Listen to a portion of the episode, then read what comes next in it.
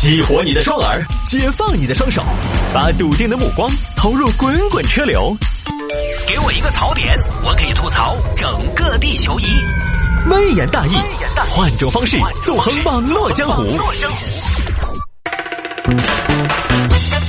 来，欢迎各位继续回到今天的微言大义。有听众朋友说摆一下这个事情：男子八万买的新车，却爬不上地下车库。这温州一个郑先生前段时间买了一台东风风行凌志，欢迎光临东风风行。给我看车哇？呃，有没有那种多拉快跑、性价比高的车呀？大哥，你这叫啥子话？我们东风就造不出性价比低的车，好吧？你有啥需求？那个人要拉的多，然后经济嘛，人拉的多，经济。这样，大哥，您看看咱们这个凌志吧，凌志。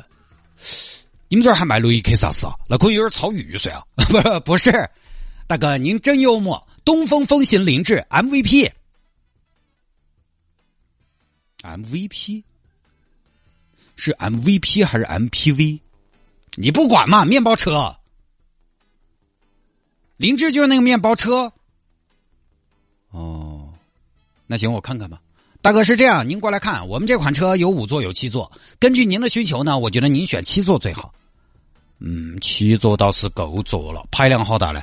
排量的话，我们是一点六自然吸气黄金排量，要动力有动力，但同时又很好的兼顾了燃油经济性。一点六自吸七座，对不对？有点小马拉大车哦。大哥，您这个观念过时了。动力怎么样？一看排量，二看调教。我们这个发动机在调教方面非常讲究。我们这个车啊，更加强调什么？低扭，在零到六十公里的时速区间之内，它可以获得相当不错的一个爆发力。我前段时间开这个车在龙泉山跑山，一个开摩托车的硬是没跑赢我。哎，低扭强了之后，那么你在市区行驶就能怎么样呢？能够得到相当不错的起步能力。当然，受制于排量大小，它的高速动力一般。但话说回来，城里开，城区工况，我们主要不也还是在八十以下行驶的吗？完全够了吧？有打猎。那就这个嘛。好，郑先生花了八万买了这台车，结果前段时间就遇到尴尬了。前几天郑先生跟朋友出去吃饭，哎，老谢坐我的车嘛，耶，新车坐，东风这个啥车哦？风行，风行凌志，说是面包车里头的性能怪兽。来嘛来嘛来上，哎，老李上来，上来上来坐我的车，新车 哦，我一车就拉完了，你坐得到啊？没得问题，七座的。哦哟，哦哟，你这个车安逸，你这车买多钱？你看这个车值得到好多嘛？你这么大个车，看下内饰热做工，哦哟，这个轮毂，哦哟，有没两百万拿不拿得下来？两百万，落地八万多，哦哟，那你这个车买到了。好，满载带着朋友出车库，结果在坡上熄火了。嗯，哎遭熄火了。耶，老三咋回事？老司机了，咋还熄火呢？哎呀，新车的嘛，没掌握好，怠速有点高，再来，有起步啊。嗯，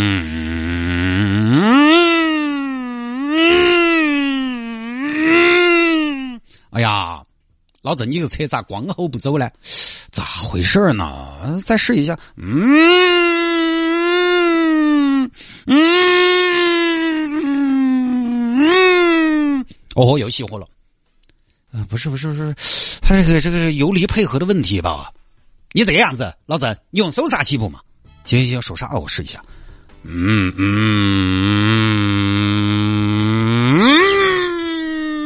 嗯嗯，嘿，咋回事呢？老郑，不让我们下去。嘿，你们下去做啥子呢？不是，我看你这车有点上不去了嘛，是不是有点拖不动？不可能哦，一点六自然吸气还拉不动啊！一点六，我平时都觉得性能有点过剩。再来，你们不下去，我就不信了。应该是这个磨合还没有。还没出磨合，晓得嘛？再来，准备预备备，油离配合掌握好。嗯嗯，哎，老郑，我们下去算了。你这个一点都，说实话都开出声浪了。哎呀，那不好意思啊，你们下去吧。确实可能，你看你几个，你几爷子在车上几大背斤，车上人都下去了。再来啊！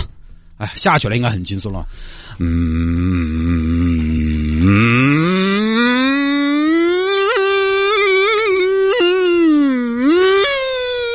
老郑，不然算了，再开油都没得了。算算了，咋咋算了呢？这个样子，老郑，我们在后头给你削，你还前头给地板油。哎呀，本来说喊几兄弟来坐新车，结果搞些台子，像个啥子嘛？太恼火了！来来来，老郑，我喊一二三，你要给油，来一二三，嗯，一二三，嗯，对了对了对了，哎呀，走走走走走，老郑，你这个车子，哎呀。哎呀，半自动说你个车子还需要人力，狗的当时还跟我说的低扭墙墙在哪儿啊？不行，明天找他们。后来呢，郑先生就去找了媒体和四 S 店，媒体当时找了个有着二十年驾龄的记者去尝试爬坡。准备好没有？准备好了，预备备，起坡。嗯。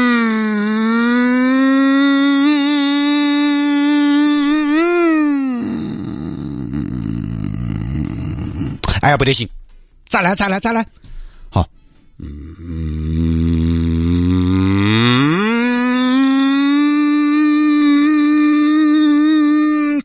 简直没得反应！哎呀，这样老谢，把空调关了，压缩机和风扇都关了，关了试一下。好，好，我再来。嗯，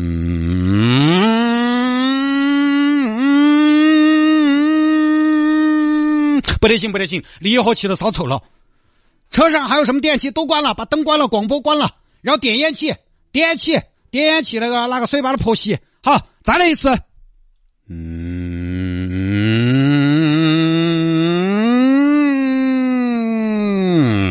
不行，试了很多次，成功了一次，成功了一次啊！大家都欢呼，耶！终于上去了，老谢，最后这次怎么上来的呀？他这个啊，一是要办离合。二是要生成八字合，然后油门要给的大，基本得地板油，然后就是不能停，上坡不能停，停了就上不来，得一口气上来。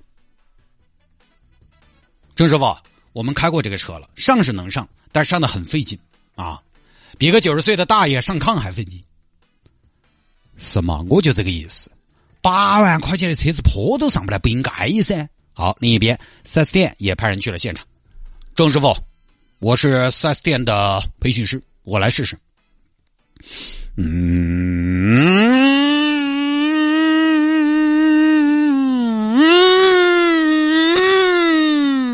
是不行啊！是啊，你们这车有问题啊！不是这样，郑先生，我今天把试驾车开过来，我换个车试一下，就晓得是不是车的问题了。嗯。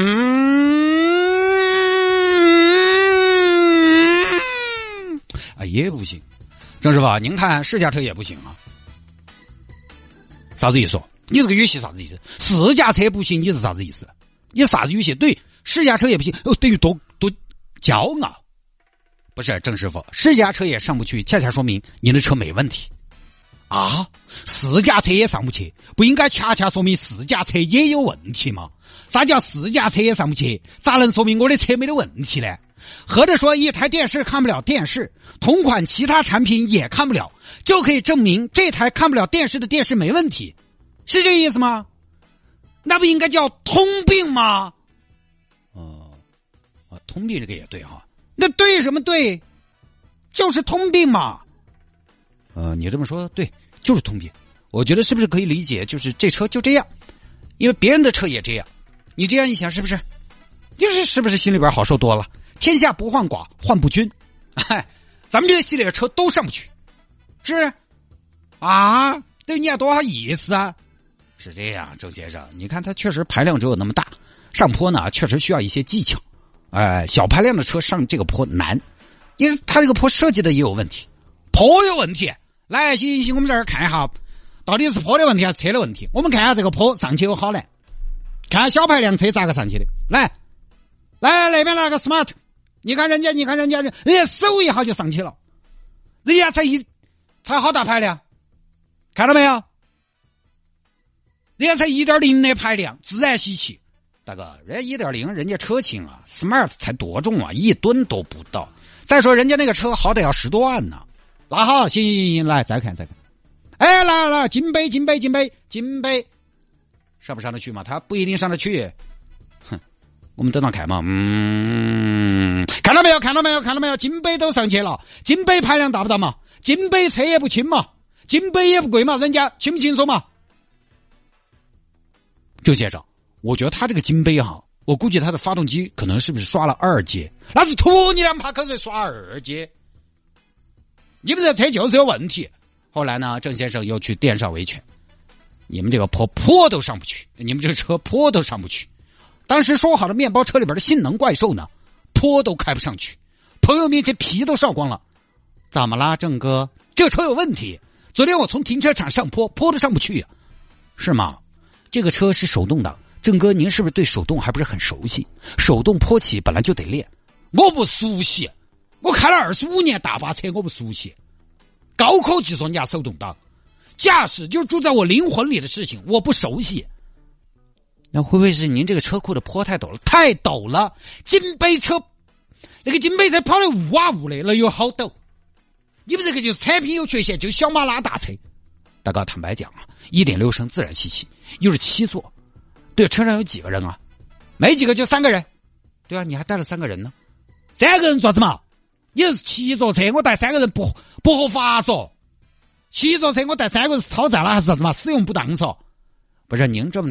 您这个车这么大，然后又重，这个车它本身自重就有一点六吨，你再加上三个成年人，都两吨了，对不对？你如果对动力有需求的话，其实应该考虑我们二点零的旗舰车型的。二点零的旗舰车型那就不一样了，可以说是路上赤兔，坡上吕布，那绵延不绝的动力，让你全天候的享受全地形驾驶乐趣。那可不可以换嘛？可以啊。您现在我们。考虑到您这个情况啊，我们确实没介绍清楚，我们也有责任。那您可以这样，您先把这个一点六的自己卖了，然后再换成我们二点零的。我先把这个一点六的卖了，再换成你们二点零的。我听你们这个方案，等于我先把这个车卖了，再再换成二点零的。那我捋一下，那我问一下，就跟我自己二手车卖二手车，然后再买你们这个新车有什么区别？这就是你们解决问题的态度吗？郑先生是这样，中间产生的差价我们可以协商嘛，厂家承担一部分，你自己承担一部分，行不行？啊，最后就这么一个结局啊。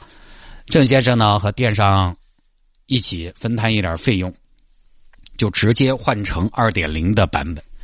所以这个啊，通过今天这个事情呢，这车展马上也要开始了，很多朋友呢也要去逛车展。买车这个事情啊，如果各位经验不是那么的多的话呢？就是还是还是要注意动力这个东西。动力呢，其实往往是很多朋友第一次买车不太在意的。当然，也有很多朋友他确实不在意动力，他用车的环境呢，就注定了他对动力没有什么太强的需求。就很多朋友不太在意，因为它不直观动力。因为我说实话，我们在试驾的时候，其实不太能试出一台车的动力水平到底怎么样。但话说回来，现在大多数几万块钱的车子动力在市区也杠杠的够用，只不过这个车呢确实大了点，弱了点，再遇到一点陡的坡，就出现了动力不足上不去的极端情况。我们一般其实不至于遇到那么极端的情况，但是就通过这个事情告诉大家，动力哈，其实应该是你选车要考虑的重要标准之一，尤其是燃油车，因为一般在市区开一般的车动力其实都够用，你注意不到了。而且。但是哈，到了高速啊，到了山路上，车的动力非常重要。那个动力差了，你在高速开都还好，中间车道一百慢慢摇嘛。但是你开个山路，那真的是有时候超个车必须都要给你开出来。开山路，燃油车的动力储备和变速箱的聪明程度、反应快慢都非常重要。这个是我们买车，其实在城区里边试驾，我们是试驾不出来的，很容易忽略的，因为市区用不上。你试驾的路呢，也开不出来。但是用上了，它就很影响你的体验。我举个例子，五菱宏光 mini EV 那个车，那个车去年我们合作之后，很多听众也在咨询我。听众其实问的最多的是什么呢？续航、充电之类的，就很少有人关心它能跑多快。哪个车哈低配的只能开到八十，八十够不够？其实市区足够了。但是我跟你说，那个它有一点影响体验的在于哪儿？在于我那次开在红星路下穿隧道限速八十，我顶着限速跑。就是我要从四十加速到八十，我可能要把红星路下穿隧道跑一半，我才加得上去。这不是红星路哈，是应该是金融城下穿隧道。就是我顶到限速跑，就要慢慢摇上去。它能到八十，但是我们在驾驶中其实是在意的是啥子？我们是在意它要用多少时间跑到八十的加速。这点还是很重要。就你会在加速的时候会有种感觉，踩下去觉得无力，踩下去是空的，没没什么太大的明显的反应，你会觉得这个油门有点强，好像有点郁那种感觉。当然，人家两万多、三万的价格，啊，说什么都正常。就我想说呢，动力这一点在选车的时候，它其实比很多朋友想的更重要一些。除了绝对的动力，还有变速箱聪明程度。我有一次开一台 2.0T 的车跑山路。其实 2.0T 啊，马力不小了。当时那台车应该是245匹马力的车，但你就发现上高原过回头弯恼火得很，踩一脚地板油半天不降档，不降档转速起不来，动力就起不来。踩下去有个一秒，它才降档，转速才拉得起来。踩下去没得反应，有反应了要松，哎，那个体验就很不好。当然我的开法相对比较激进啊，普通开没有问题。这个就是燃油车多少都有点这个问题，轻重的区别而已。所以动力系统和动力系统的匹配，它始终还是个技术活。为什么我们国家直接绕开发动机，直接整电车？因为发动机、变速箱这一套东西还是有相当高的技术壁垒的。这个东西你不要看哈，很多国产发动机呢，它的参数上去了，但实际开起来那个动力匹配始终还是有点差点火候。呃，现在国产的发动机里边，好像比如说从实测的成绩来看，比如说领克零三加的表现非常非常不错，能跑到五秒多了。但是其实那个发动机还是有沃尔沃的相当的技术在里面的，也还是拿来了一部分的核心技术，就始终还是差点火候。这个不光是国产，实际上同样的参数、差不多的重量，你都会发现。各个车系之间开起来和测试的动力表现不一样，它并不是简单的大力出奇迹的事儿。那么，所以呢，大家去买车，我的建议是什么呢？具体情况具体分析。你可以先租一个来开几天，因为车，大家现在随便买个车嘛，十多二十多万嘛，还是个大件儿。我觉得可以花点钱租来开几天，把各种路况都开一下。一般的电商试驾试不出来个啥子。不要，你来不来那些上车就是地板油、老刹车。四 S 店试驾一般销售小哥上来一脚地板油，一脚老刹车。一般老百姓我们哪儿那么开过？几脚下去就把你征服了。哎呀，性能极其！我记得我当年去试驾速腾，我就觉得，哦哟，有点眩晕。哎呀，稍微温柔点，温柔点，温柔点，就不是说多性能，而是你根本就没有那么开过车。所以四 S 店常规试驾整不出来个啥。NVH 这一点不上高速你就试不出来。零到一百，现实开车中其实不咋常用，除了等红绿灯，前方一望无际，你有几次底板用嘛？其实更应该试的是什么呢？中段加速，比如说六十到一百，六十到一百二，这个才是比较常用的。还有就是减速之后再加速，减速之后再加速，它是最考验变速箱的反应的。转个弯过去，视线良好，这个时候我马上一脚地板油下去，你看它变速箱的反应，快还是慢？当然，电动车呢就不存在这个情况，因为它没有变速箱，踩好多油好多，一踩它就是反正最大扭矩输出，这就是为什么下一台车我个人坚定的想选电动车的原因。那么说到电动车呢，就不得不提一下小鹏了。哈哈哈哎呀，小鹏，中国品牌电动车三大巨头之一，除了电动车该有的属性，比如说动力流畅直接。城区里边特别好开，保养简单，使用经济这些功性之外，它的语音智能其实也还是算是他们家的看家本领的啊。比如说不少女性车友们啊，包括其实很多男士也是，呃，我们有同事男娃娃九零后，他上车有的时候等红灯，他就喜欢坐在刮胡子，他喜欢刮胡子，同时在车上可能要做一些别的事情。那早上着急忙慌的开车出门，上车之后一边对着镜子抹口红，一边腾出手操作导航等等。小鹏汽车的全场景语音功能就非常好的解决这个问题。你需要它帮你完成的很多操作，通过语音召唤的功能都可以来实现。它帮你执行，比如说开导航、打电话、开广播来听，要调空调的温度、风量，都是一句话的事情。而且它可以做到的是一次唤醒多次对话。随时打断，有求必应，就是传统的这种车机的语音功能，我们会遇到那种，就是你得把握好那个节奏，有的时候你短了之后，它就连不起了，所以你要想清楚，你要组织一下语言。但小鹏这个语音呢，除了你在召唤它的时候呢。要说你好小屁，其他的反正你语序颠倒一点呢，他都能听得懂。这个其实就是非常为我们中国消费者、中国车主来量身打造的。这也是他们一直强调的一句 slogan：做更懂中国的智能汽车，懂你所说所想的智能助手。感兴趣的朋友呢，可以到成都国际车展十号展馆小鹏汽车展台一探究竟。好，说回来哈，反正回过头来说，总结一下，建议大家要买车，如果只是试驾，说实话，你可能开不出个啥子来。如果真的很在意一台车的这个动力表现，要求也不低，你可以先租车自己开几天。